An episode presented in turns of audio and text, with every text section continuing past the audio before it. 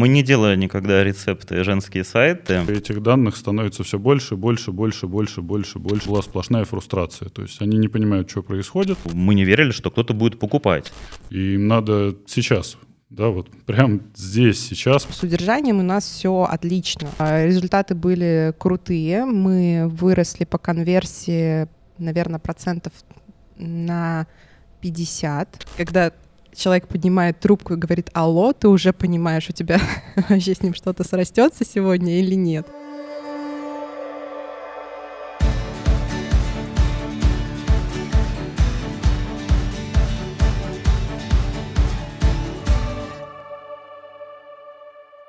Всем привет! Это новый выпуск подкаста «Продуктивный роман», и у меня в гостях ребята из сервиса rusprofile.ru, и они расскажут, чем этот сервис известен и сколько денег он зарабатывает в год.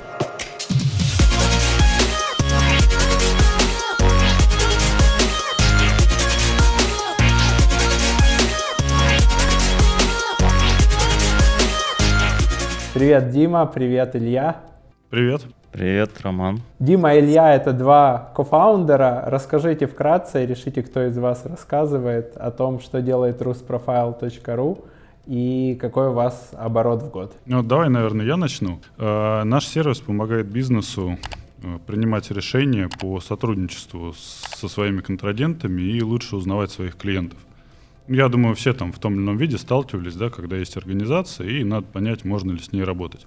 Если в двух словах, мы помогаем это понять быстро и просто. А денег мы очень быстро сейчас растем, и нельзя сказать, да, что мы там, зарабатываем прям э, как э, какую-то конкретную цифру денег в год, да, то есть сейчас это 25 миллионов mm-hmm. в месяц. Если исходить из этой цифры, то это будет 300 э, миллионов в год. Но мы постоянно прогрессируем, у нас куча идей, как сделать эту цифру еще больше – и мы не собираемся останавливаться на достигнутом. Ну, план на этот год 230. То есть вы уже пере, перевыполняете план, похоже, по динамике? Или э, на цифру в 25 миллионов это текущий МРР подписок, а, а на годе как раз на финансовом оно плюс-минус так и выйдет? Да, все верно. Ну да, то есть на эти цифры мы вышли сейчас, да, в начале года цифры были меньше, ну, месяц от месяца мы растем.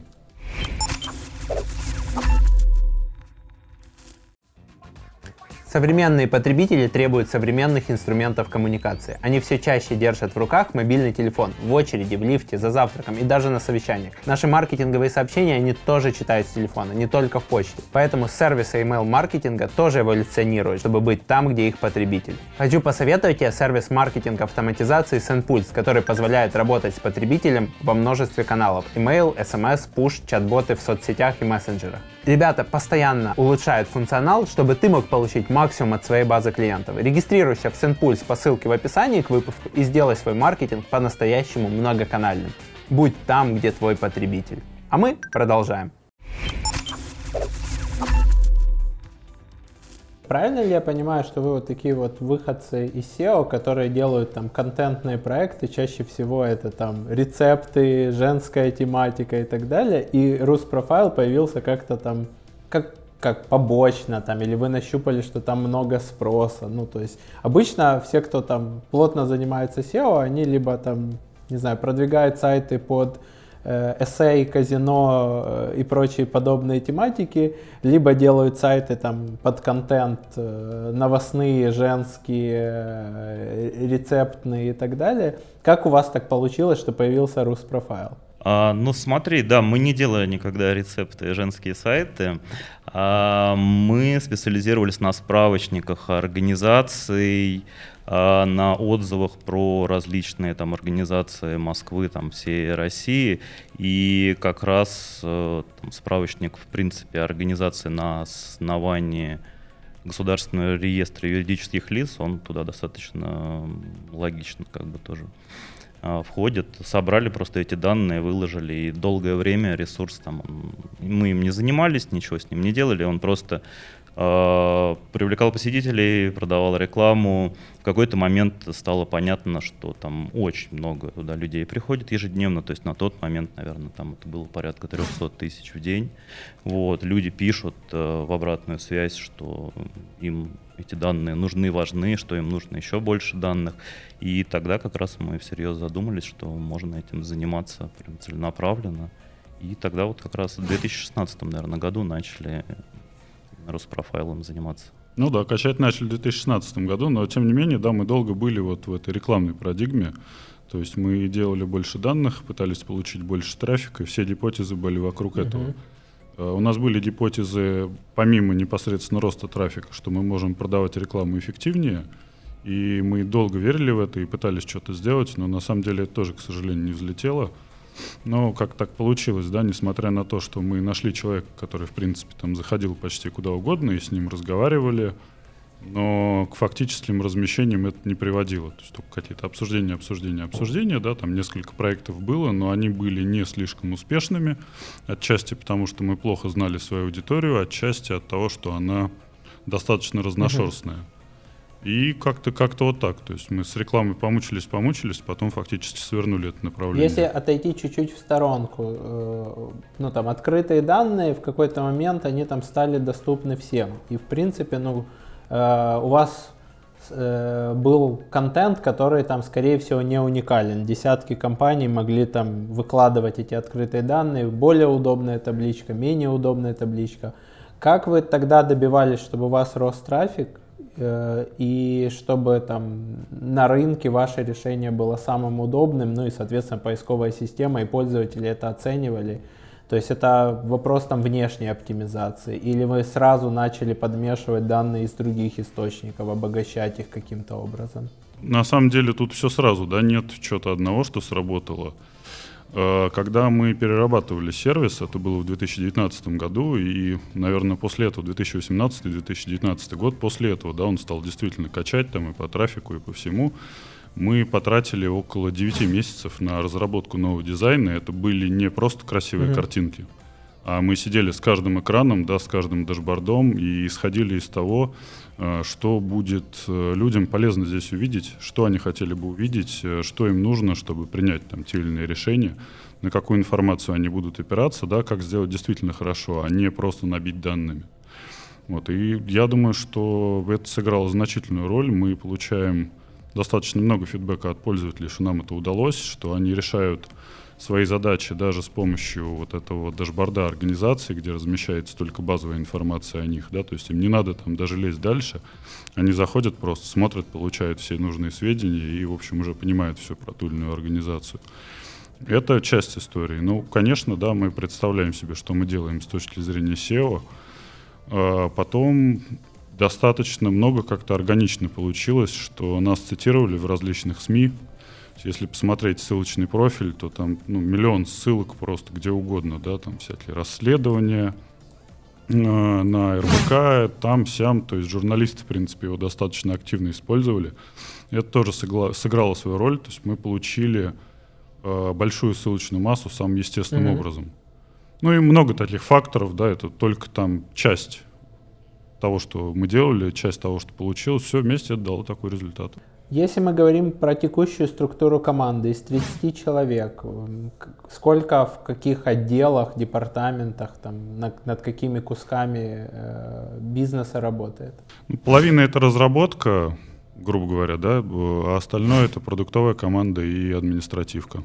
Половина разработка, так много разработчиков у вас. Да? А, а что они делают? Ну, то есть CTO, это там тестировщики. На, на каждый источник данных, на каждый там, не знаю, реестр свой разработчик или ну как, как, как у вас устроена разработка? Там что 15 человек например там работает в веб-разработке? Не совсем так да не на каждый источник данных. Э, проект очень сложный то есть действительно да каждый источник данных требует отдельного внимания.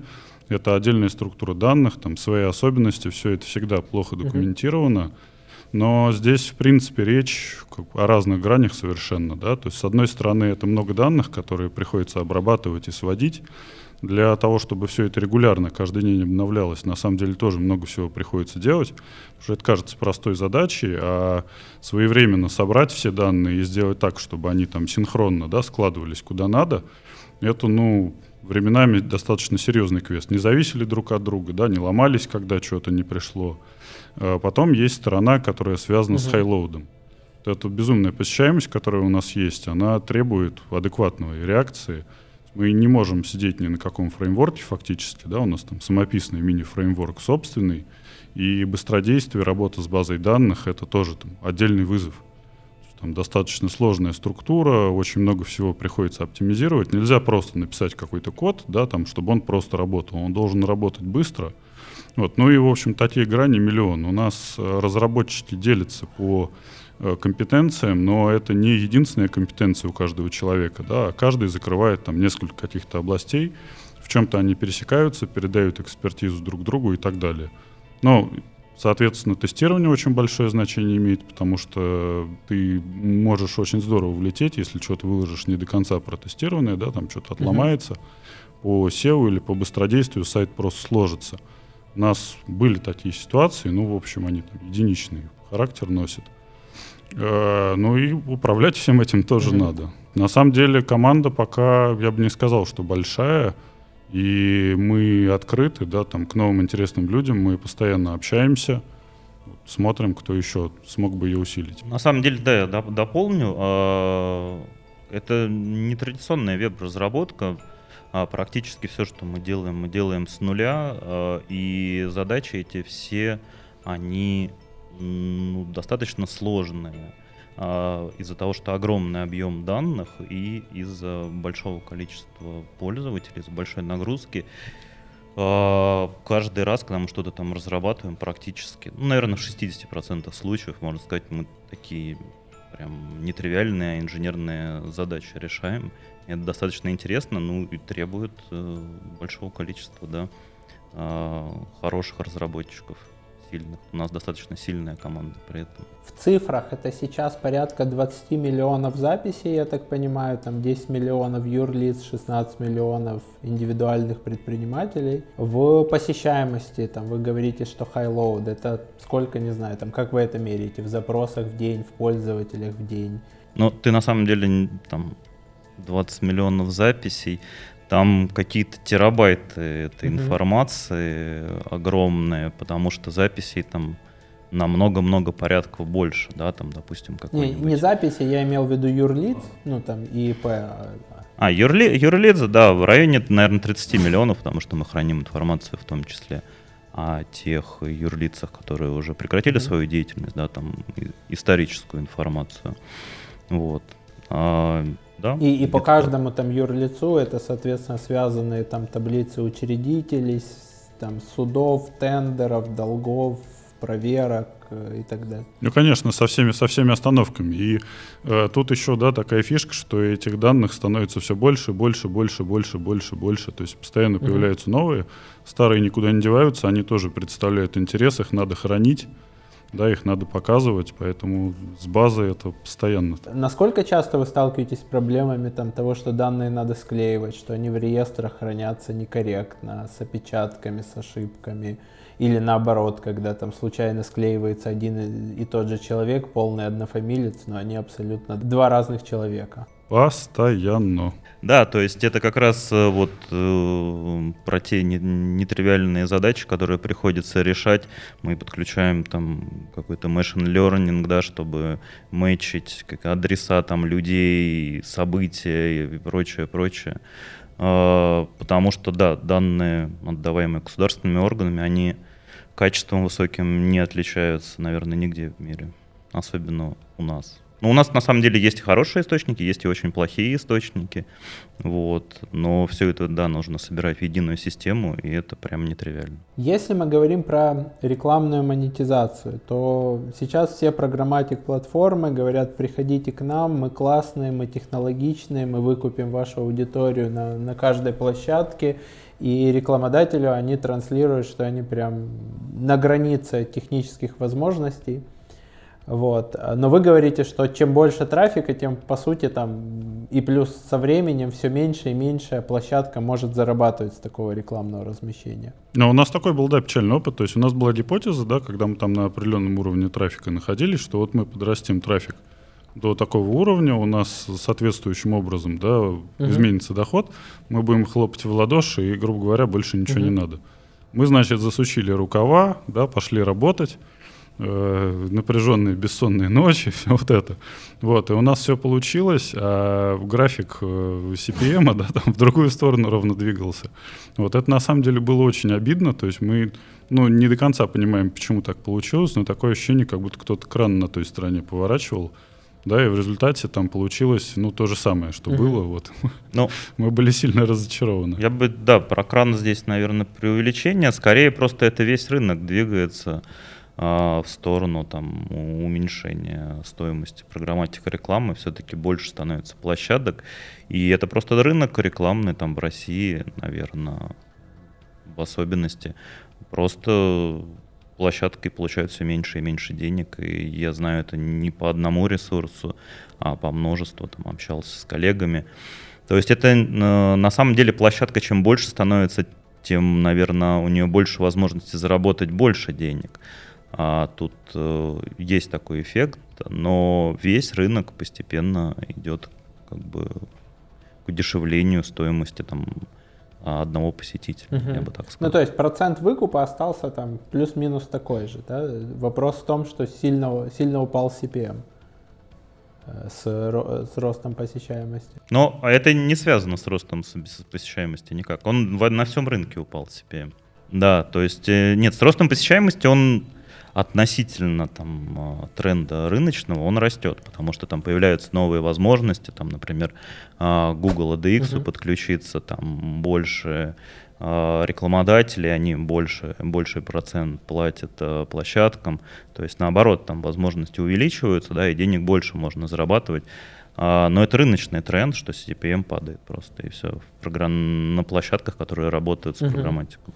Но при этом у вас кажется, так совсем, если упростить это все, э, я сейчас специально там э, буду говорить как обыватель, вот кажется, да, у вас большой э, портал, даже как обыватель назовем это портал, с огромной посещаемостью, где приходят как бы предприниматели. И эти как бы предприниматели нужны всем банкам, всем сервисам бухгалтерии, всем, не знаю, там, доставщиков констовара в офис, условному там метро кэш and carry и прочее, и прочее. И кажется, как обывателю, что вы бы могли продавать прямые контракты там на открытие э, услуги по открытию юрлиц, услуги по открытию банковских счетов, раздавать кредитки конечным ИП и так далее, и, и уходить в такие прямые рекламные контракты. Но у вас, похоже, эта история не полетела. Ну, так и есть. То есть нам точно так же казалось, да, и мы э, ровно поэтому там искали людей, которые в этом разбираются, знают, кому как заходить, и нашли uh-huh. таких людей да, и мы пробовали проекты там по РКО в частности, но они показывали очень низкую эффективность. Когда мы там, ну, раздумывали про это, мы пришли к выводу, что э, действующий бизнес для того, чтобы открыть счет, да, там в другом банке, ему нужны какие-то серьезные мотивы, э, кроме тех вещей, которые там предлагали банки-партнеры. Вот. Но, в общем, как бы то ни было, вот эти истории с РКО у нас не взлетели от uh-huh. слова совсем. Партнеры вкладывали деньги в рекламу, да, то есть они платили, они рассчитывали получать определенное количество лидов, это количество лидов они не получали, и дальше ну, была сплошная фрустрация. То есть они не понимают, что происходит, да, мы не понимаем, что происходит, почему так. Нам кажется, что у них там слабые uh-huh. креативы, им кажется, что у нас плохой трафик. Вот, и, в общем, все расстраивались от этого только, и поэтому мы практически свернули это направление, как я и говорил. А остальной рынок очень фрагментирован, да, то есть очень много подрядчиков, которые оказывают бухгалтерские услуги, но они все мелкие. Они мелкие, да, совершенно верно. И по большому счету с ними ну, а, заниматься а, напрямую это прям накладно а, очень. И поэтому нужно выходить в агентство. А агентство, в агентство новой площадки, какой бы она хорошая ни была, прям ну, сложно попасть, потому что там у агентства огромная очередь уже из этих площадок. И очень, да, занятие такое длительное и напряжное. Вот, но что самое интересное, на самом деле, там даже если бы у нас все получилось, да, э, намного выгоднее продавать всегда свои там сервисы, свои услуги, чем какую любую рекламу. Это прям разница на порядок, угу. как оказалось впоследствии.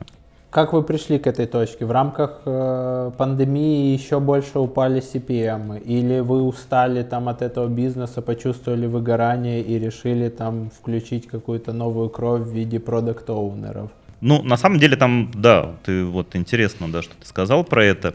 У меня, например, выгорание уже было достаточно серьезное, потому что мы делаем там много всего, работаем достаточно напряженно, пробуем кучу разных вариантов, а ничего не меняется. И в этот момент как раз, э, к счастью, наверное, пришла пандемия, ну, к счастью для нас, для сервиса. Вот. А, да, бюджеты рекламодателей стали падать, CPM там в два раза, наверное, упал. Ну, и как, собственно, и доход всего нашего проекта. А, ну и там и посещаемость упала, потому что людям стало не до проверки контрагентов, все там ушли в какой-то отпуск и, в общем-то, а, все перестали интересоваться юридическими лицами. Прямые рекламодатели вообще нам сказали, ребята, вы о чем говорите, приходите там через полгода, и мы тогда с вами там снова будем разговаривать. То есть на тот момент это был полный штиль, да, вот для этих прямых ребят, с которыми мы пытались угу. там поработать. Да, и деньги начали таять потихоньку, и мы пришли выводу, что надо срочно прям что-то делать. И у нас были э, гипотезы, которые мы все время откладывали, не тестировали, но в моменте, да, у нас просто не оставалось никаких вариантов, э, чем самые там безумные, смелые гипотезы протестировать. И нам повезло так, что вот мы взялись а, именно за продажу сервиса, да, за подписочную модель. И у нас сразу прям это получилось. Притом там мы сначала пошли не совсем правильным путем, но это уже дало там рост в несколько раз. Мы пошли по пути, э, как монетизируются медийные всякие э, штуки. По-моему, мы на Forbes или на чем на Блумберге взяли а, модель, когда ты можешь посмотреть э, несколько а потом статей paywall, да? в день там, или в неделю. Да, потом paywall. Вот, эта штука уже очень хорошо заработала, но потом выяснилось, что люди а, не проверяют там по много организаций, да, там в, в день там, или в неделю, а они просто постоянно пользуются сайтом, поэтому э, мы вот поменяли на то, что сейчас есть, когда мы показываем базовую информацию, а, бесплатно, а более подробно, детально уже за деньги, как бы для профессионального использования. За сайтом мы берем uh-huh. деньги.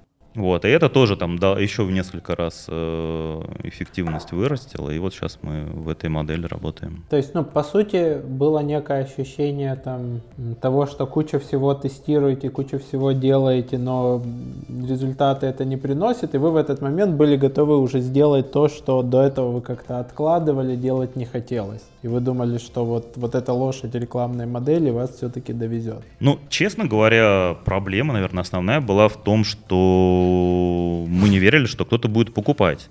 Есть крупные известные конкуренты, да, которые там стандартом де-факто на рынке являются. И вот есть мы такие, что-то делаем, да, а, кто будет покупать, там, не, неизвестный или известный, но там сервис там увеш, увешанный рекламой. В общем, было куча сомнений, и, наверное, это основная проблема была. Но это какой-то синдром самозванца, что есть условный, там, не знаю, контур-фокус, с которыми работает там Enterprise и, и там э, и крупные юрлица, и они там десятки лет уже подсадили на свою подписку, и, и почему люди будут покупать нас? Да, все именно так. То есть эм, кажется, что мы там ничего особенного не делаем, да, и кто нас купит, э, зачем. Оказалось, люди готовы платить и давно готовы были платить, и просто нужно было им предложить это сделать, дать такую возможность. Это удивительно, да, но такие открытия нас постоянно теперь ждут на пути. Ну, еще важный момент, э, который я тоже думаю, что там нам сдерживал, да, мы э, не совсем, и что может быть полезно аудитории, кстати, да, мы не совсем правильно подходили к э, проверке гипотез. То есть мы немножко другими категориями мыслили, чем сейчас. Есть какая-то гипотеза, да, у нас есть представление, что там можно заработать, и мы пошли там пилить какую-нибудь долгую сложную штуку, дизайнить, добывать данные, да, все это занимает там 2-3-4 месяца, потом мы смотрим на это, нам это не нравится, мы это отправляем на второй виток, перерабатываем еще раз, только после этого показываем пользователям через полгода, да, и в итоге оказывается, что им uh-huh. это было не нужно. Вот мы несколько раз сталкивались с такими штуками, и, пожалуй, что сейчас мы лучше понимаем весь процесс priority гипотез, как это устроено. Нам с этим здорово помог Free, в частности. И вот э, с Олей вы будете говорить, очень большая заслуга ее. Она прям задрайвила да, процесс priority гипотез у нас. Э, и сейчас мы совершенно по-другому к этому подходим, значительно быстрее получаем знания, значительно меньше тратим сил. В результате этих гипотез проверяется больше, и мы находим как раз вот следующие ходы, да, которые ведут нас к увеличению выручки. Угу. Да, с Олей мы про, про гипотезы поговорим. И с Олей, я так понимаю, что мы сможем проговорить по поводу вот этой истории с прайсингом и так далее. Или там это было до Оли, и это с вами есть смысл обсудить? Мы сейчас с этим работаем, и когда мы тестировали в начале гипотезу, да, подписочные модели, а, тоже мы тестировали, естественно, цены. Там интересные штуки есть, а, что там, например, сумма в 500 рублей для физического, рубля, э, физического лица, она является каким-то, какой-то границей, которую он готов платить до, за наш сервис, и, условно говоря, там по 100 рублей, по 500 рублей в месяц, да, люди покупают одинаково. А как только с, мы ставим цену больше, чем 500 рублей, там прям э, супер быстро начинает уменьшаться э, количество подписчиков, вот, интересно, как-то, наверное, это связано с психологией. до, до какой-то границы вы можете зарабатывать кратно там в пять раз больше на подписке, потому что это не чувствительная сумма, а потом чувствительность рез, резко проявляется. Э, да, ну, да. И причем резко. резко, то есть 600 рублей буквально, да, и там уже совершенно меняется картинка. Угу. Непонятно. Как вы пришли к тому, вы два сооснователя, занимаетесь этим там с 2015 года, вам кажется наверняка, что вы там в этом рынке уже все изучили, все связали и так далее, вы управляли продуктом, раскачивали его по посещаемости, как вы пришли к тому, что вы начали добавлять функцию там продукт оунеров и передавать ее частично от себя, и взяли там двух продуктов. Насколько это был сложный переход для вас, как для сооснователей?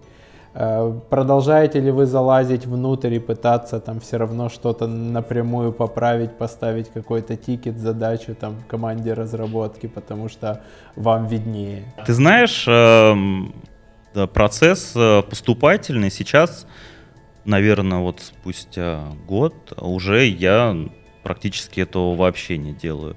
В начале, да, когда ты знакомишься с людьми, ты это делаешь, потом а, ты понимаешь, что ты нанял правильного человека, который понимает, что он делает, зачем он это делает, почему именно это делает сейчас. Вот. Э, очень легко отпускается все. Мы просто обсуждаем, что мы делаем, да, а, наравне все высказываем свое мнение о том, что происходит, дискутируем, но к какому-то решению приходим просто там простым большинством голосов, угу. условно говоря. А, и все, задача там, а, я уже очень давно не писал, и в принципе там я смотрю уже на сайте, что там происходит. Иногда, конечно, у меня появляются там вопросы, да, там замечания, предложения. Просто прихожу, говорю, «А вот это можем, давайте, может, по-другому как-то сделаем. Здесь вот кажется не очень это убедительно. Uh-huh. И все, обсуждаем опять такие вещи. Ну, я здесь хотел бы, да, и добавить, и развернуть. Ну, конечно, мы не безразличны. Uh-huh мы очень много сил потратили, да, и нас интересует, что будет происходить. То есть нельзя сказать, что мы просто ушли куда-то в туман, да, там, улетели на Мальдивы, сидим там, смотрим, что происходит. Конечно, мы принимаем участие и в обсуждениях, и высказываем свое мнение, но мы э, стараемся в первую очередь делать упор на коммуникацию и на выработку общего угу. подхода, да, общего понимания. То есть мы стараемся не погружаться в частности, а формировать вот, одинаковое угу. видение процессов, э, целей. Когда все это получается, мы по-одинаковому смотрим на вещи, люди понимают, что именно мы хотим, нам значительно проще синхронизироваться дальше. Ну и вроде тьфу, три раза, да, у нас получается. Ну а страшно же было, ну там одно дело, там, я не знаю, отдать саппорт на аутсорс, да, там кто-то определенно будет там быстрее отвечать, лучше, э, точнее, детальнее и так далее. А другое дело отдать вот управление продуктом. И кажется, что там у тебя там компетенция, не знаю, предпринимателя, э, человека, который там стартовал это, а потом отдать там наемным сотрудникам вот, вот рулите тем, что мы уже дорастили, да, там, ну, не знаю, мне кажется, это как, как, как ребенка отдать в школу, да, то есть оно и по таймингу похоже, там, 15-16 год, да, и 21 что условно там, вот, а вот теперь тебя частично будет воспитывать другие люди. Ну, видишь, это так же неизбежно, как ребенка в школу отдать, да, если ты хочешь, чтобы он во что-то вырос. То есть ты его в любом случае в школу отдашь. И здесь то же самое. Бизнес, в принципе, невозможен без делегирования mm-hmm. и доверия. Когда ты понимаешь, что ну, дальше вопрос уже, кому ты делегируешь, кому ты доверяешь, сделать а, правильный а какие, выбор. какие сферы вы оставили в итоге за собой? Там, как, как, как сейчас ваш день состоит? Вот, там, э, я услышал по поводу того, что по, по продукту у вас еще такое коллегиальное решение, то есть совместное. Какие вы сферы оставили за собой, а какие отдали уже больше? в этой части, в управлении продуктом? В первую очередь за нами остается HR. Э, мы на финале общаемся, в общем, со всеми кандидатами и принимаем активное участие в процессе. Нам это интересно. Э, миллион спецпроектов, всегда что-то вокруг происходит. Э, такие вещи, как фри, например, да, мы туда ходим, нам это интересно, мы получаем тоже новые знания. Это какая-то генерация новых возможностей, такая предпринимательская? Ну, конечно, да. Да, и непосредственно работать с этими uh-huh. возможностями. То есть запуск чего-то нового, чего там компания там не, не, не запускала никогда ранее. Да, общение с новыми людьми, ну, те же самые вещи, да, по продукту тоже. На самом деле продукт настолько многогранный и сложный, что э, в нем везде есть место инициативе, какому-то новому пониманию вещей. В любом случае присутствует в нашей жизни. Да, то есть мы что-то оставляем на себе, что-то отдаем, но мы до сих пор активно угу. работаем. Пробовали ли вы уходить в прямые продажи или по-прежнему вы держитесь вот этой концепции там do it yourself, что пользователь сам придет, сам купит э, на небольшом чеке? Мы ровно вот в этом моменте находимся сейчас. Мы нанимаем отдел продаж, тестируем связанные с этим гипотезы, смотрим, что будет получаться, но в целом мы видим за этим будущее, потому что это делают все наши uh-huh. конкуренты. И мы видим потенциал в конверсии. Автоматизированно она не очень большая. Мы предполагаем, что наверняка у людей есть какие-то вопросы, да, и что участие живого человека, оно значительно повысит эту конверсию. Потому что я брал пару, наверное, десятков выпусков назад интервью у ребят из U-Control, это украинский сервис проверки контрагентов. Чем-то похож на вас, но с точки зрения там тарифов и, и продаж, они кардинально другие. То есть я, я с ними общаюсь время от времени, там в личку говорю, дайте какой-то пакет для небольшого бизнеса, когда мне не надо проверять там сотню контрагентов в день, мне надо проверять там троих в месяц в лучшем случае, да, но, но платить у них сейчас тариф стандартный, порядка 1100 долларов в год, платить там 1100 долларов за то, чтобы эпизодически кого-то проверять, мне не очень нравится. Но я понимаю, что они огромному количеству крупного бизнеса продают это для их там службы безопасности, для юристов, для бухгалтеров, э, для менеджеров по продажам. Э, и у них нету вот этого тарифа do it yourself. У них сразу идет тариф там средние компании, средние плюс, крупные. Вот это кардинально два, два, два разных подхода, мне кажется, на этом рынке. Ну, у нас, видишь, у наших крупных конкурентов, у Focus Contour, у Spark фактически тоже нет тарифа uh-huh. do it yourself. То есть ты можешь там что-то посмотреть, почитать про них, после этого тебе надо оставить uh-huh. заявку, и с тобой свяжется менеджер. И это единственный способ у них что-то купить. Это, ну, понятно, чем обусловлено, это экосистемные, в принципе, товарищи, у них куча продуктов, и менеджер по продажам сразу там обрабатывает клиента, но, с другой стороны, это несет серьезный минус, потому что людям, которым данные нужны здесь сейчас, да, у них там сделка горит, надо разобраться в контрагенте, вот, ну, нет времени, там, три дня проходить все эти круги, и им надо сейчас да, вот прямо здесь, сейчас получить эти данные. Мы даем им такую возможность. Да, на самом деле это как бы наши и плюс, и минус. Э, куча работодателей, куча компаний просто не считают нужным давать инструменты там своим сотрудникам, И простому там физическому лицу, сотруднику какой-то компании, которому не купили там доступ, фокус, ему просто негде эти данные взять, он приходит к нам и у нас покупает. И это дает нам огромный поток клиентов, пусть и не таких uh-huh. дорогих. А с другой стороны, да, сейчас мы как раз озадачены и работаем над решением проблемы, как нам вот отделять а, физических лиц, да, от компаний, которые там, у которых есть которые деньги, которые готовы нам заплатить лицом, больше.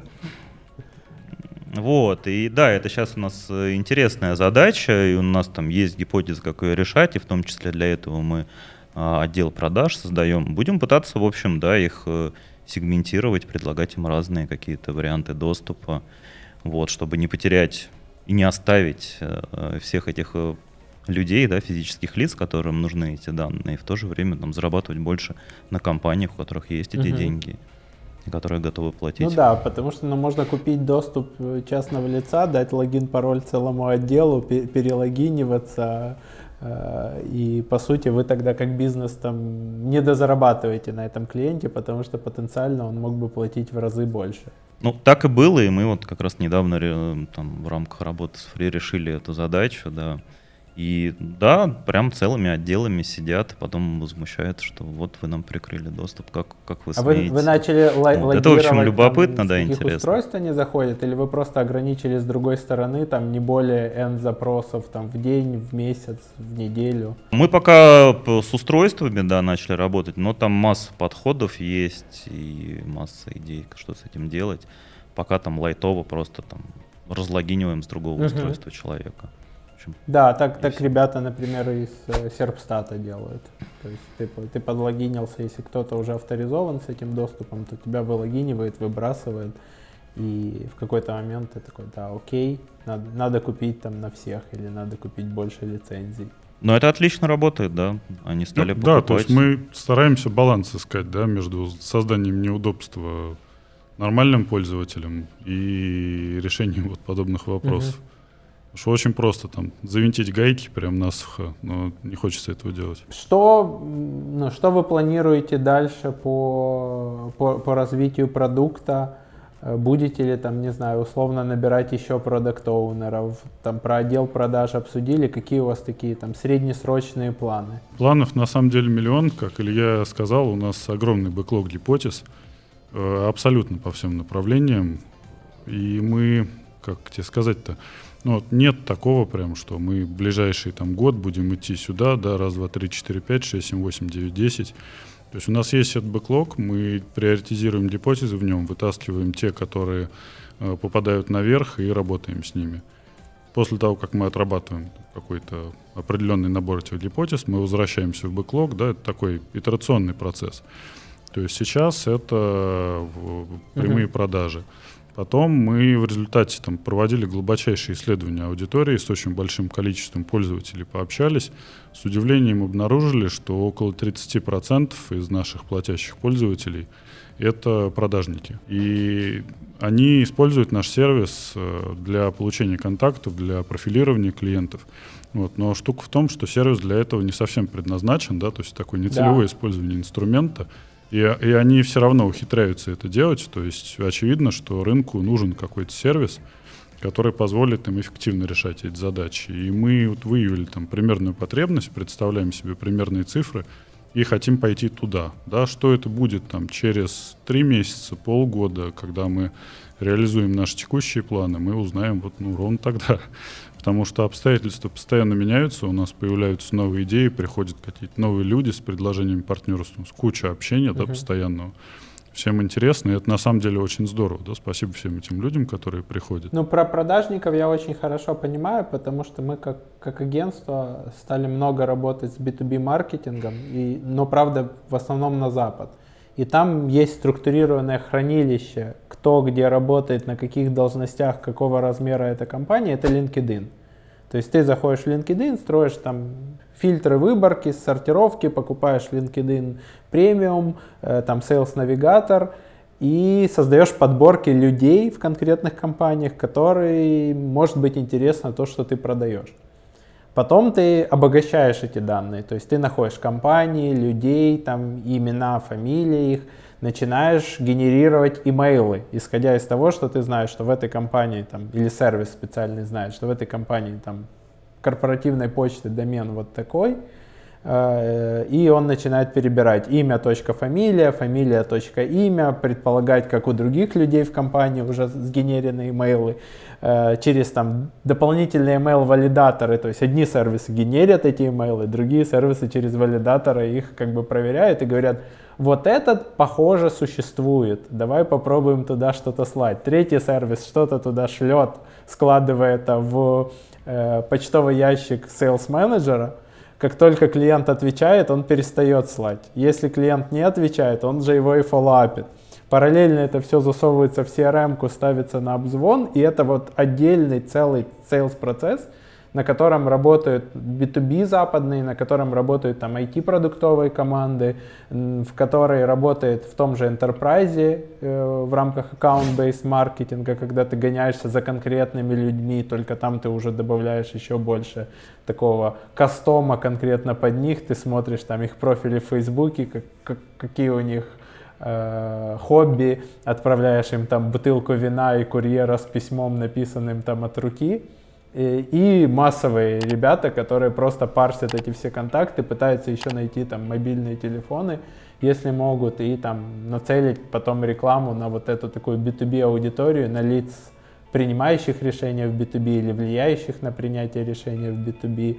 И вот такие сервисы со структурированным хранилищем данных, они могут быть очень полезны и очень много времени сэкономить. Особенно учитывая то, что у вас есть э, из, из, из реестров данные там, о выручке, о количестве там, сотрудников той или иной компании, и можно, естественно, еще и проквалифицировать э, или там проприоритизировать, с какими лидами в первую очередь мы работаем, с какими во вторую, или с кем работаем, с кем не работаем. А, хорошо, да, ну и для того, чтобы все это сделать, да, и там сделать еще много чего, что мы хотим, мы постоянно набираем команду. То есть, на самом деле по абсолютно всем направлениям мы не останавливали найм.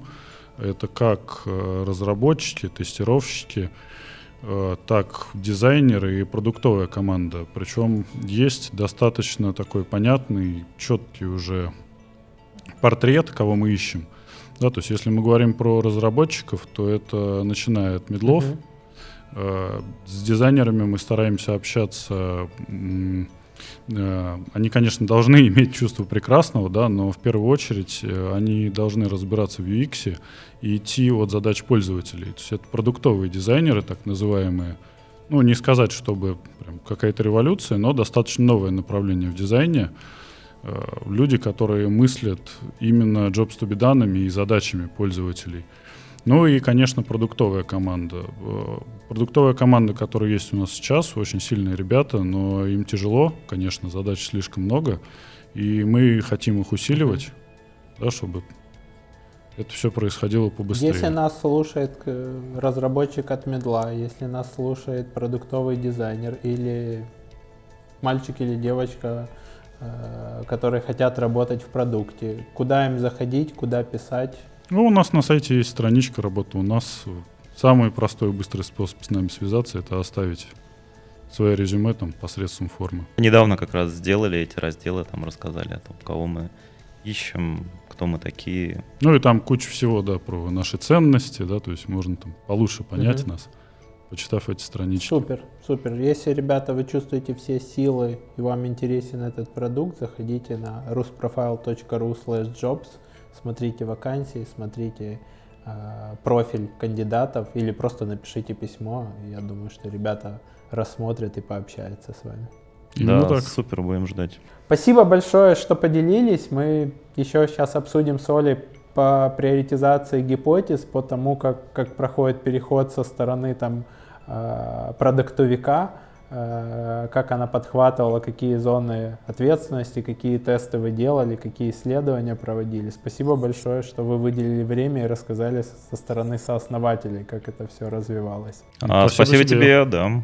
К нам присоединилась Ольга Приходько, э, Growth Product Manager Rus Profile. Оля, привет. Привет. А, расскажи, пожалуйста, как это было приходить продуктом в компанию, где уже есть два сооснователя, которые мыслят SEO-шными метриками, посещаемостью, э, плюс на это все нанизывается там падающий заработок с рекламы.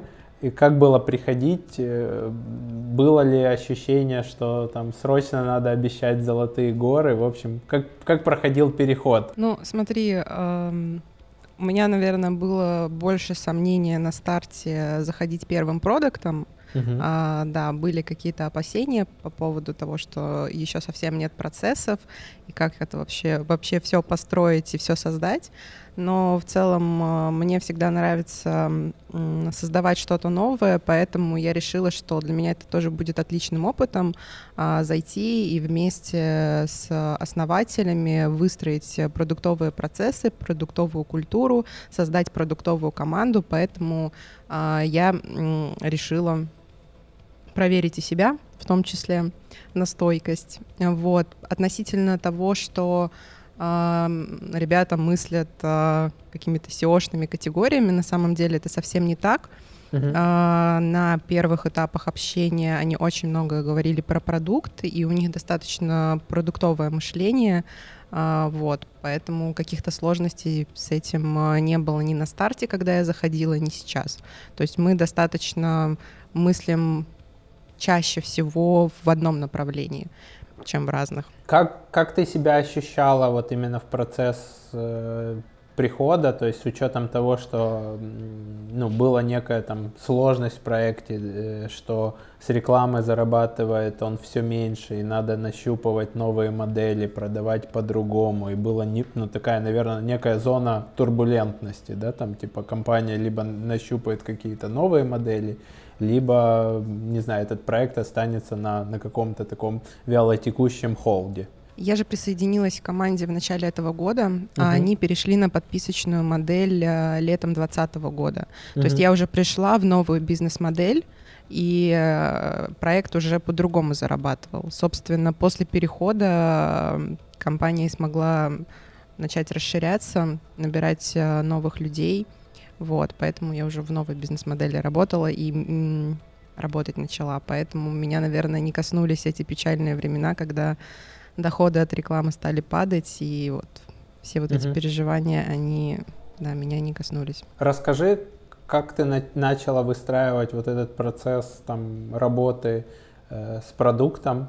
Э, в какой момент присоединилась э, твоя коллега, еще один продукт менеджер, как вы поделили зоны ответственности, что в первую очередь есть смысл делать ребятам, которые продуктовики и приходят в компанию, где раньше рулили там фаундеры, кофаундеры. Изначально э, уже искали в компанию э, двух продукт-менеджеров, одного на направление Growth, а второго на направление Core. То есть э, Илья и Дима, они изначально решили поделить направление, одного человека сфокусировать на росте, а второго на реализации фич и какие-то доработки основного продукта. Вот, uh-huh. поэтому я пришла на growth направление. А, прежде всего я начала анализировать данные. А, у меня, в принципе, аналитический бэкграунд, и я всегда, когда с каким-то новым продуктом для себя сталкиваюсь, прежде всего мне нужно понять, как он работает, и понять я это могу, посмотрев на данные. Поэтому я стала анализировать сначала данные, посмотрела на LTV, посмотрела на retention, всякие сегментации сделала и пошла общаться с пользователями. В целом, самая первая задача, а, которая передо мной стала, это понять, а, кто наша аудитория, зачем они к нам приходят, почему они покупают у нас. То есть а, верхнеуровнево было представление, что, ну, скорее всего, это какие-то юристы, бухгалтера, люди, которые так или иначе а, связаны с принятием решения сотрудничать с каким-то контрагентом или нет. Вот, и, собственно, на этом представлении мы и жили какое-то время. Uh-huh. Я провела исследование с нашей платящей аудиторией, в ней оказалось э, очень много сегментов. Это на самом деле не только люди, которые занимаются проверкой контрагентов. Вот. Uh-huh. Это если говорить, с чего я начала. В проекте. То есть правильно ли я понимаю, что когда ты отвечаешь за growth, ты вначале пытаешься там данными оперировать, понять, где есть какие узкие горлышки, да, то мы сейчас раскачиваем условно там средний чек, или мы сейчас работаем с ретеншеном, или мы сейчас работаем с подключением новых, или мы сейчас работаем с подключением новых в другом регионе с другим продуктом. Ты там составляешь для себя некую там количественную картину мира, а потом переходишь к некой качественной картине мира. Все так на самом деле и было. То есть э, э, сейчас у меня э, так скажем, в зоне ответственности вообще вся воронка R. Это uh-huh. и привлечение, и активация, и монетизация, и удержание. То есть э, все вот эти метрики, они как бы находятся в зоне моей ответственности. Естественно, растить их всех, э, все одновременно я сейчас не могу. Мне нужно да. строить приоритизацию и понять, куда идти. А, когда я ну, как бы покопалась уже в продукте, поняла, как он работает, как устроена э, экономика сейчас, э, я увидела, что с удержанием у нас все отлично. У нас очень высокий э, retention rate, и мы даже вышли на плато, что очень круто для SaaS B2B. Вот, то есть э, фокусироваться было там, да, и доращивать еще какие-то там проценты. Конечно, да, это тоже бы принесло, принесло выручку, но э, я решила начинать сначала воронки с конверсии, потому что э, если расшить это горлышко, то, соответственно, мы бы получили намного больше value. Вот.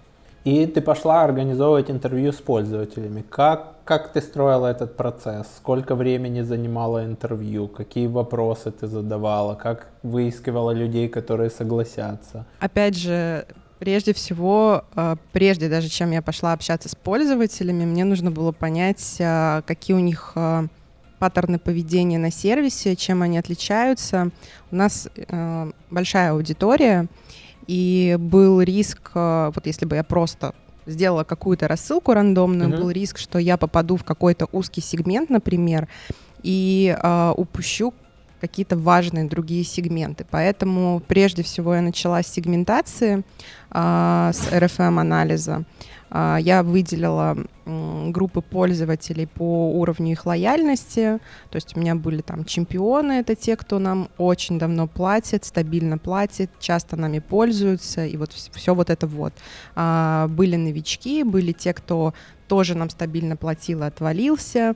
Uh-huh. Были те, кто пришел, нам один месяц заплатил, два месяца заплатили, отвалились, то есть ценность не осознали.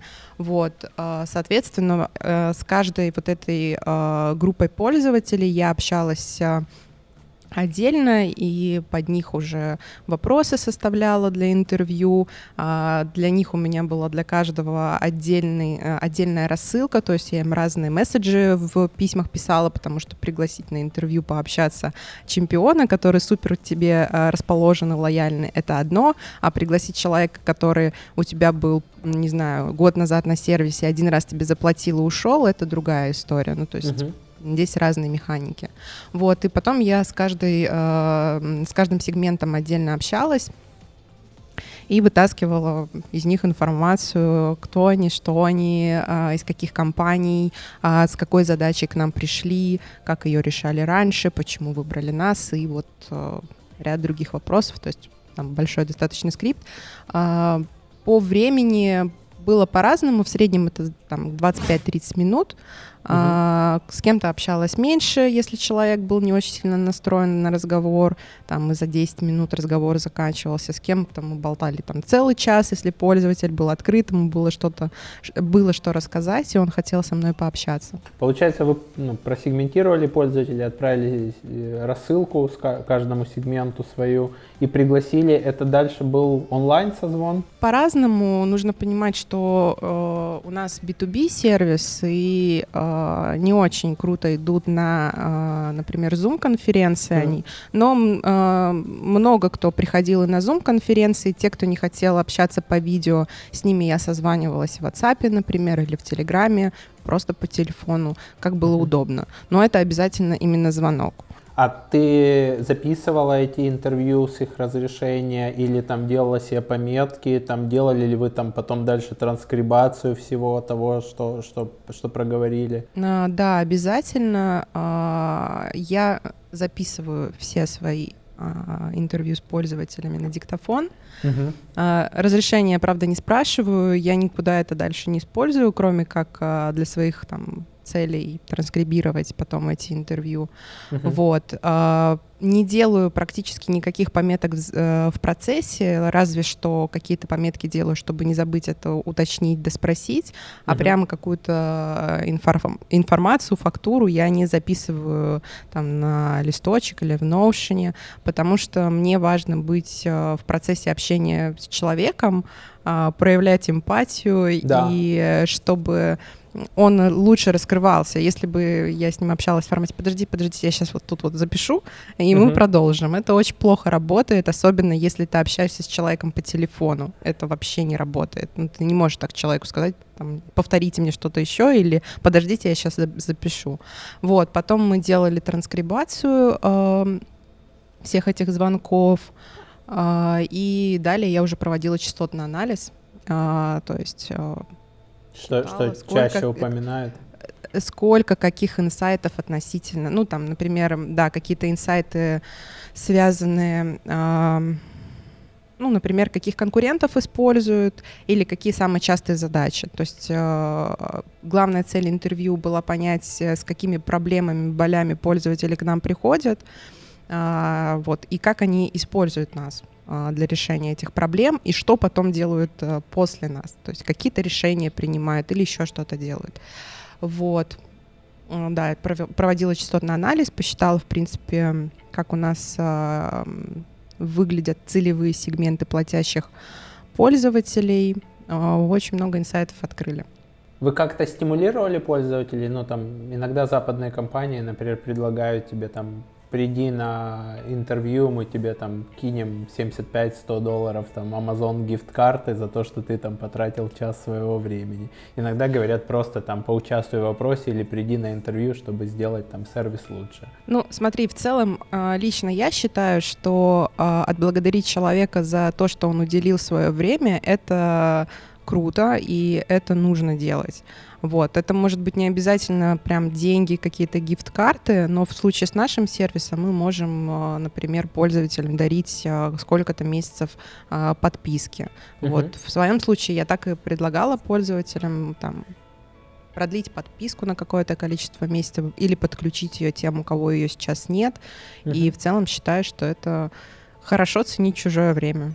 Супер, супер. И какие ты использовала, не знаю, там связки, материалы для того, чтобы там помочь человеку раскрыться? То есть, ну вот я когда проходил интервью как пользователь, мне там интервьюер говорил там, о, это человек, который тебя поддерживает во всех идеях, и он говорит там, it makes sense, да, это имеет смысл, да, действительно и так далее. Какие ты такие вот на, на русском языке использовала связки, клей, чтобы пользователь раскрывался и подробнее рассказывал о своих болях и о том, как он использует ваш сервис?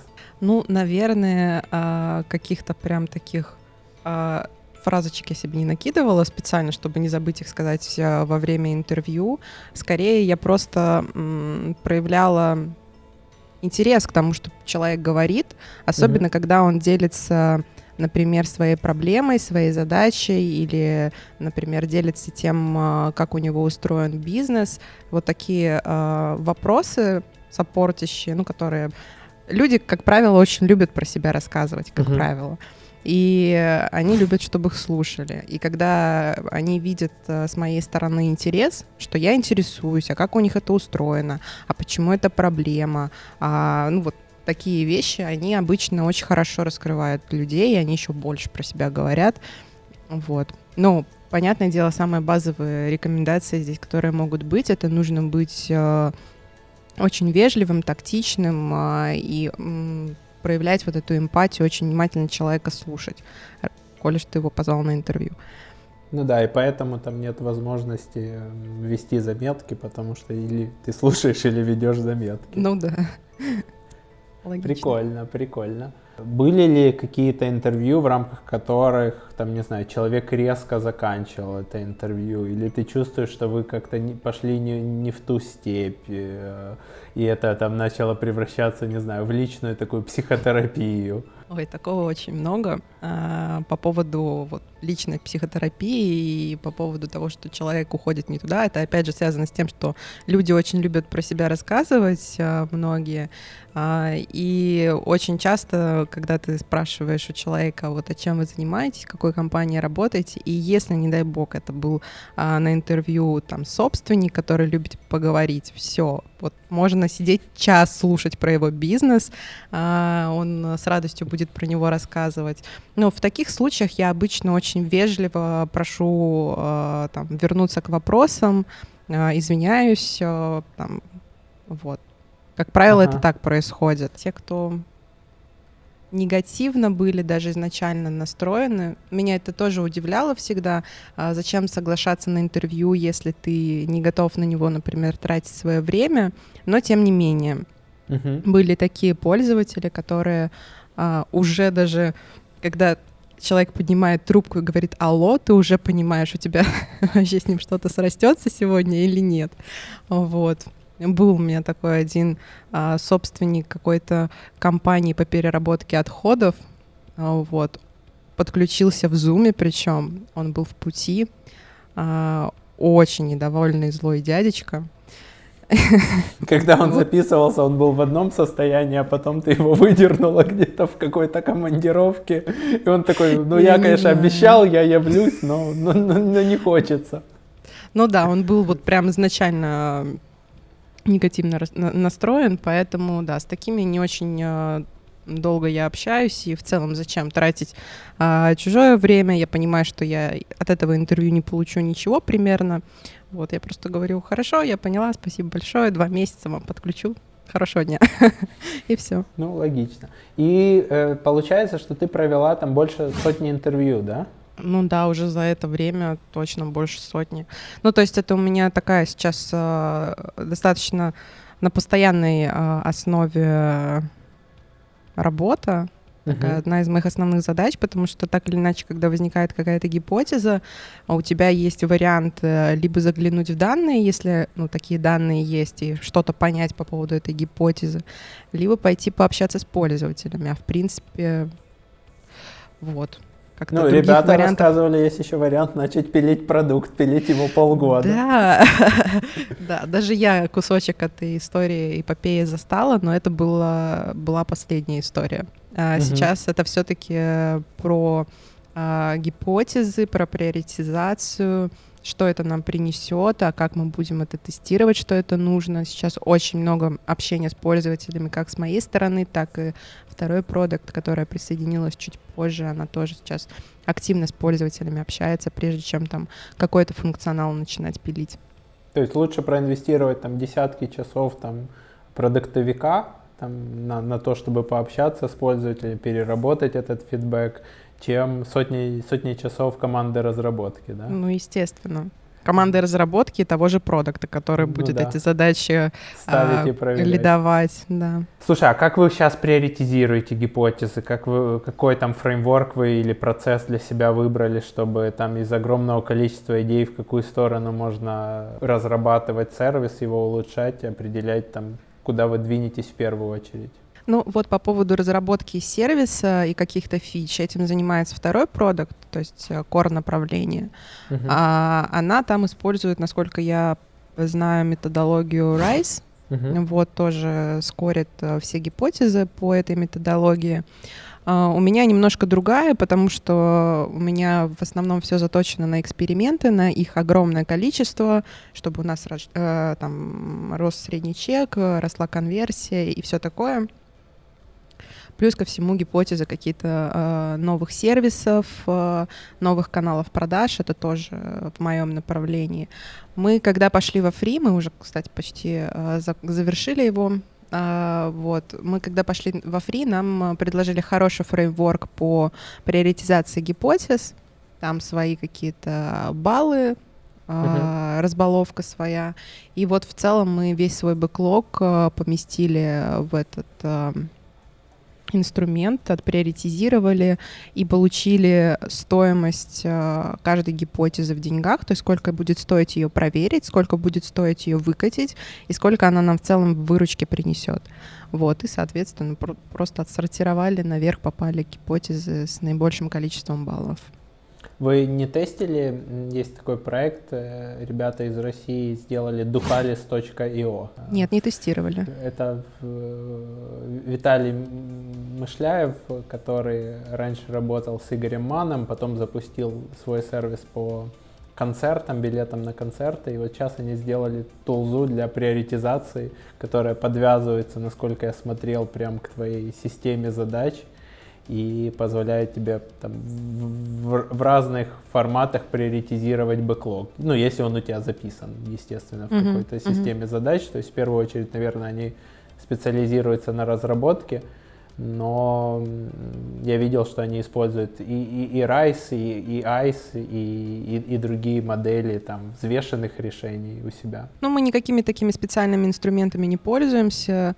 У нас есть, э, понятное дело, трекер задач, э, у нас есть э, Confluence для документации и Excel. Ну, на данный момент, пока команда не очень большая, то есть она состоит из двух продуктов и основатели, нам кажется, хватает этих инструментов. Я не вижу смысла усложнять э, всем жизнь и работу, если сейчас э, и так хорошо. Скажи, а какие тесты вы успели запустить? Какие для тебя были открытия из этих тестов? Какими ты можешь поделиться там best practices подходами к э, тестированию? Ну вот как раз из этих интервью, что я проводила, я достала очень много инсайтов, которые легли в основу гипотез протестированных. Uh-huh. Вообще мы уже много гипотез протестировали, мне кажется, пару десятков это точно за последние несколько месяцев а, в разных вариациях и итерациях, я имею в виду. А, вот. А, у нас основной фокус был все-таки на рост конверсии, и мы расшивали вот эту воро... вот это горлышко да, на входе, когда пользователи конвертируются в оплату. Uh-huh. И мы здесь протестировали такую интересную штуку. У нас вообще модель фримиум, то есть часть э, функционала и данных у нас доступна бесплатно, за, за более расширенный пользователь должен купить подписку. Но дело в том, что вот на интервью я выяснила, что большей части пользователей, почему они отваливаются, они понимают, что им бесплатной информации для решения своих задач вот с головой. Uh-huh. И, соответственно, они не видят смысла платить подписку. И я, естественно, вытащила, какие данные они смотрят в бесплатном доступе, что им там важно. А, и мы стали экспериментировать по скрытию этих данных и переносу их все-таки в платную подписку.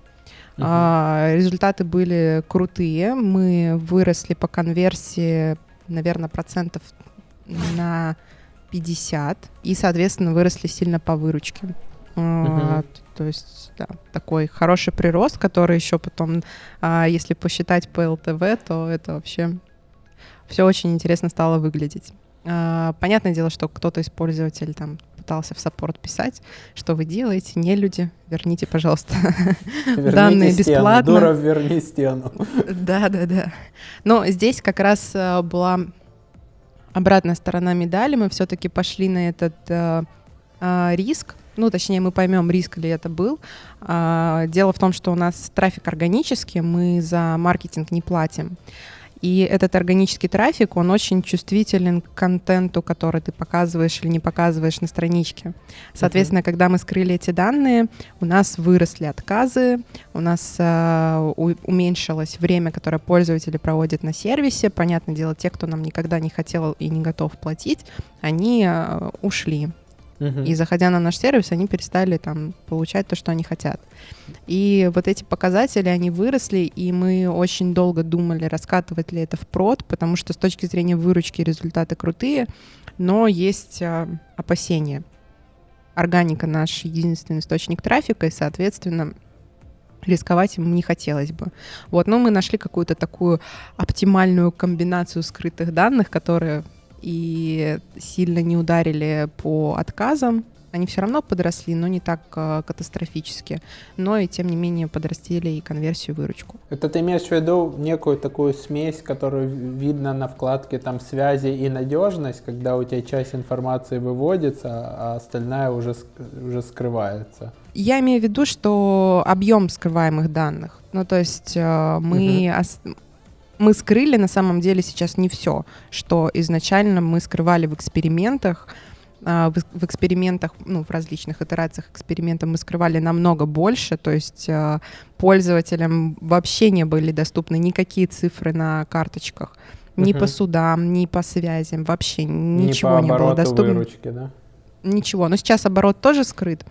Вот оборот это то, что мы оставили скрытым, как и надежность. Вот, и это какой-то такой самый оптимальный вариант для нас оказался. Вот, про один из экспериментов Дима уже сегодня упоминал, это то, что мы стали отслеживать а, логины пользователей. Это тоже инсайт я вытащила из интервью. А, Пользователи даже как бы не стеснялись и делились со мной, как они а, один доступ покупают на весь офис, и как это прекрасно, и как это удобно, И насколько это дешевле, чем у и насколько это конкурентов. дешевле, да, чем у конкурентов. Вот, и мы выкатили это ограничение. Прям а, подросла выручка.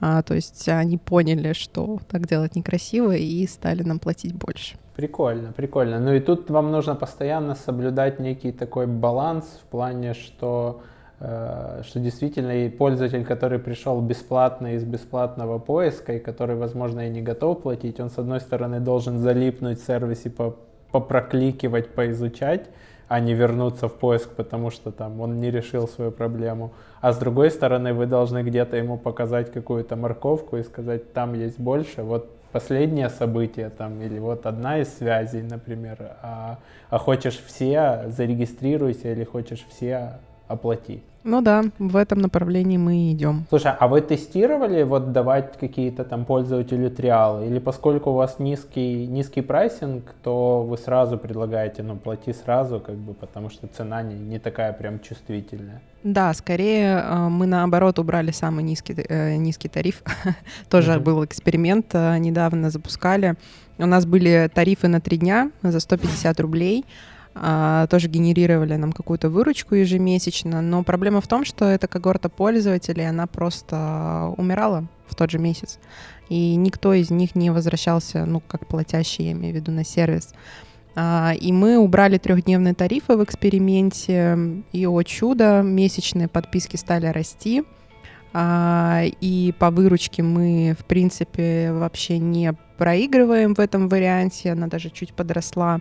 Но отличие месячных подписок от трехдневных, то, что у месячных очень высокий ретеншн. Ну и то, что пользователь может получить больше там ценности за месяц и, и привыкнуть вами пользоваться. Да, в том числе. Поэтому мы убрали вообще три дня, такой короткий э, тариф. А, По поводу триалов, а, ну тоже такой спорный момент. Мы знаем, что у многих пользователей, например, есть а, какая-то единоразовая задача, а, там, не знаю, раз в месяц, раз в квартал, раз в полгода, и, ну, могут абьюзить просто а, вот этими триалами. Но мы сейчас на самом деле вот прям вот прям недавно, на прошлой неделе, запустили эксперимент с тестовым доступом. Хотим посмотреть, а, как а, люди все-таки будут конвертироваться из триала, будут ли они конвертироваться из него лучше или нет. Посмотрим, что это нам даст. Ну, то есть эксперимент такой проводим сейчас. Ну, с, с триалом, да, интересно, но с триалом, конечно, есть, во-первых, возможность, что пользователь будет создавать огромное количество аккаунтов, и вам потом надо это склеивать, понимать, что это один и тот же человек, а не у вас конверсия просела. И там Мгм. либо надо привязывать его личный какой-то там через банк ИНН, что вот один раз в жизни ты нас можешь бесплатно попробовать, один раз там жена твоя, хомячок, вот, но, но, но, но потом все-таки мы попросим платить, и пора будет платить. Слушай, а проводили вы какие-то тесты по welcome цепочкам коммуникации, когда пользователь регистрируется или там проводит первую оплату, чтобы научить его пользоваться сервисами, чтобы он там за этот месяц понял весь ваш функционал, попробовал что-то, настроил себе там мониторинги, настроил мониторинги там на дочерние компании или там связанные, аффилированные и так далее. Ну вот это э, спорный как раз момент. А, если у тебя продукт э, с точки зрения UX сделан супер круто, тебе не нужно делать вот такой вот анбординг и вести пользователей, и показывать, что а здесь нужно нажать на кнопку, а вот здесь Мгм. нужно что-то еще сделать. То есть если у тебя хорошо сделан UX, то в этом нет необходимости. Вот. И в целом э, то, что мы наблюдаем, кажется, что у нас не очень сложно сделан UX, а, наблюдаем, я имею в виду, из исследований с пользователями, все наоборот отзываются о том, что супер удобно по сравнению вообще со всеми конкурентами на рынке, что мы самые простые в использовании, самые понятные и структурные. Вот, поэтому здесь мы не тестировали, думали об этом тоже, стоит, не стоит это делать, но пока пока как-то не, не самое приоритетное направление, на мой взгляд. Слушай, давай еще напоследок обсудим, как э, когда у тебя два сооснователя, которые привыкли там 5 лет, 6 лет рулить этим продуктом, как построить вот этот баланс здоровых отношений, приоритизации и так далее, как, как взять на себя эту там, ответственность, эту зону ответственности, чтобы они себя чувствовали комфортно, и ты понимала, что нету там нигде там ни микроменеджмента, ни какого-то там через голову постановки задач и так далее. Какие у тебя тут советы для продуктовиков? Ну, если основатель — это прямой руководитель, uh-huh. прямые руководители, то здесь, наверное, как и с любым э, руководителем, э, нужно выстраивать какие-то открытые отношения и все-таки говорить конструктивно, если тебе что-то некомфортно. Угу. Потому что с той стороны тоже человек, он ну, как бы, он не знает, что у тебя в голове, что тебе может там что-то не, а, некомфортно быть, или у тебя есть какой-то запрос. Поэтому, если у меня есть какой-то запрос, я просто его транслирую, uh-huh. э, обосновываю, почему так или не так. Вот это первый момент. Э, второй момент, э, ну, я прямо говорю, что вот эту задачу я сделаю сама, все будет хорошо. Э, если есть какие-то, если, если я наблюдаю какие-то волнения, что вот, а как там у нас дела с этой задачей, я просто говорю, что все хорошо, я это сделаю, результаты э, покажу. Вот. Ну и, наверное, открытый какой-то, как э, Э, перетекание информации это должно быть не только между э, продуктом и, например, э, фаундерами. Это в целом настраивание какого-то общего единого информационного пространства внутри э, команды, внутри компании. То есть у нас есть э, чатики, где мы делимся чем-то, какой-то информацией. У нас есть э, Confluence, где собрана вся документация. В принципе, любой человек может зайти и посмотреть, э, что там происходит э, у меня в направлении, у второго продукта в направлении направлении, постоянно а, на связи коммуницируем. И вот недавно еще завели такую практику писать какие-то релизные нотки на всю ком- компанию, команду, что у нас изменилось в продукте, что мы сделали по core и growth направлению. Ну, то есть это тоже дает э, такой прозрачности для всех и понимания, что происходит. То есть это некий такой, во-первых, проговаривать все, все то, что тебя не устраивает, или там, что хотелось бы делать по-другому, там некое отстаивание границ, некий такой self-confidence, что ты уверена, что я берусь за эту зону ответственности, все будет хорошо, я несу за нее ответственность, и я там make things happen, да, uh-huh. и, и, и плюс трансляция наверх и в команду, и, и в стороны э, того, что происходит, какие изменения происходят, какие мини-победы, какие релизы, то есть такой внутренний маркетинг. Да, все так. Круто, круто. Спасибо большое, что поделилась опытом. Э, что рассказали, как вы проходили этот путь вместе с ребятами-кофаундерами. Это было очень интересно, и очень интересно было с двух сторон услышать, как проходил этот переход, как, как компания трансформируется. Спасибо тебе, что пригласил. Желаю вам нащупать еще новые точки по, по выручке, по, по, по, по доходу. А тебе, дорогой зритель, который досмотрел, дослушал до этого момента, желаю подписаться на канал, написать комментарий под выпуском видео на YouTube, поставить там же лайк или дизлайк. Если ты слушаешь подкаст, оставить 5 баллов. И до новых встреч. Пока-пока.